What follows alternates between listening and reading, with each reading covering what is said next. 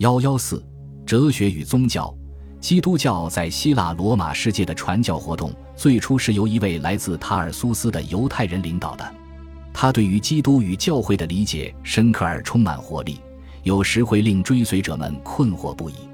他的传教成就足以引发政府的迫害和哲学上的责难。面对迫害者，基督徒们会以合作的态度加以回应。他们声称。一种要求家庭生活稳定和交易中诚实无欺的伦理应该受到鼓励和支持。他们还声称，如果一个人认为崇拜多神是在尊奉邪恶的精灵，那么即便不去参加多神教崇拜仪式，他还是能对神与凯撒两者都尽到自己的责任。实际上，基督徒视纳税为宗教义务。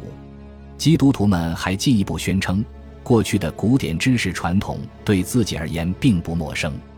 他们很快就找到将古典知识转变为自己所用的方法，比如斯多葛伦理所规定的对待奴隶制和财富的态度，基督徒们就觉得与自身的伦理很相似。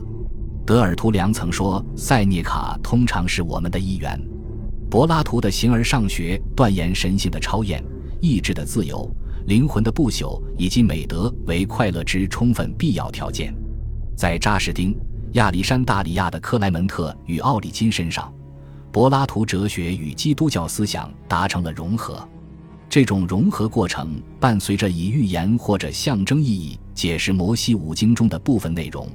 犹太人哲学家亚历山大里亚的斐洛早已对此做了详尽研究。这一解经原则很快就扩展至所有被广为接受并在教堂经课上诵读的权威圣经文本。这些被接受的文本方可称为圣经正典。圣约翰的福音展示了首批基督徒对于信仰与历史间关系的思考达到了何等深度。约翰福音的解释通则涉及一切事物是否皆有两种或两种以上的含义层次，而答案是肯定的。历史就是属灵真理的神圣载体。若论从历史中辨识出特定的模式，以揭示人类存在的本质和意义。基督徒并非首创者，修昔底德早就这样做了。然而，象征主义文学创作的首要源泉却是存在于新约之中。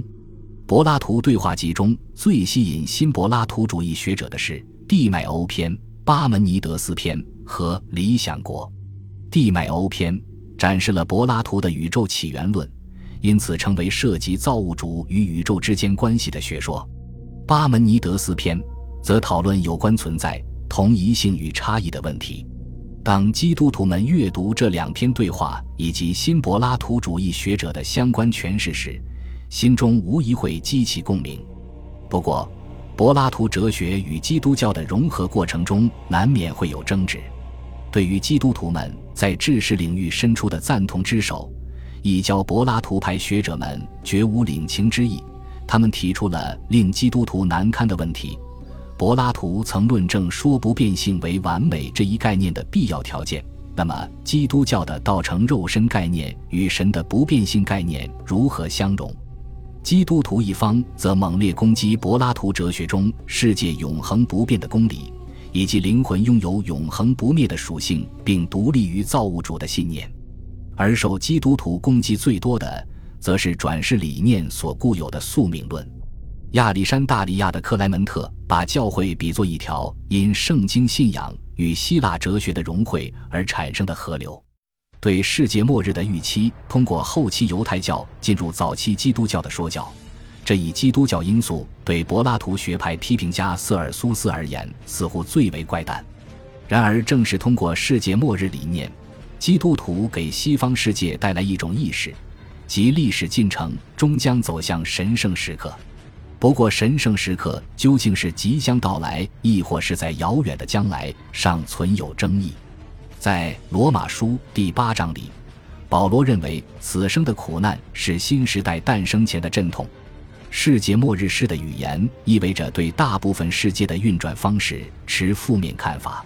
新柏拉图主义同样鼓吹对世界的离弃和退出。普罗提诺似乎一向以灵魂所寄居的身体为耻。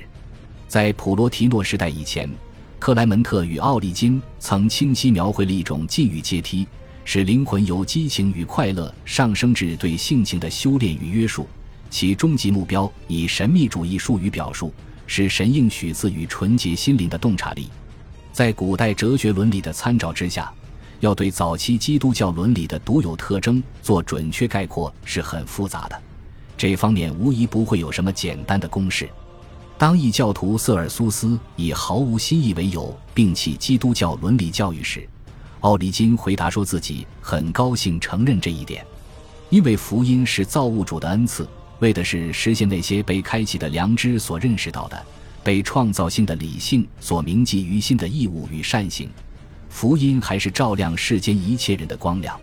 早期基督徒们自然没有读过康德的著作。尽管约翰克里索斯托姆已经很精确地预言了康德的格言，唯有通过内心的道德法则和头顶的灿烂星空，我们才能认识上帝。他们并不认为道德推论并非某种有别于其他理性推导的实行理性判断的特殊形式。在他们看来，道德义务不是来自灵魂之外的外在力量，不是必须无条件服从的命令。上帝按照自身形象创造人类这一教义，与柏拉图哲学中关于灵魂与神近似的言论相融合，如此则有助于基督徒断言灵魂具有天然的能力，能认识到行事善良公正的正确与合理。良知的必要性是一块路标，它指向所有美德之源。不过，基督徒对于苏格拉底的原则“无人有意犯错或存心犯错”颇有异议。他们把人性看作是一种高贵的废墟，自己酿成的苦难在呼唤人力所不及的救赎。救赎与恩典的压力要求以基督为楷模，坚持过顺从与谦卑生活。然而，皈依基督教在伦理关怀方面所引发的本质变化，在于对动机的强烈兴趣，并以动机作为价值判断的来源。奥古斯丁对于以次事实特别着迷。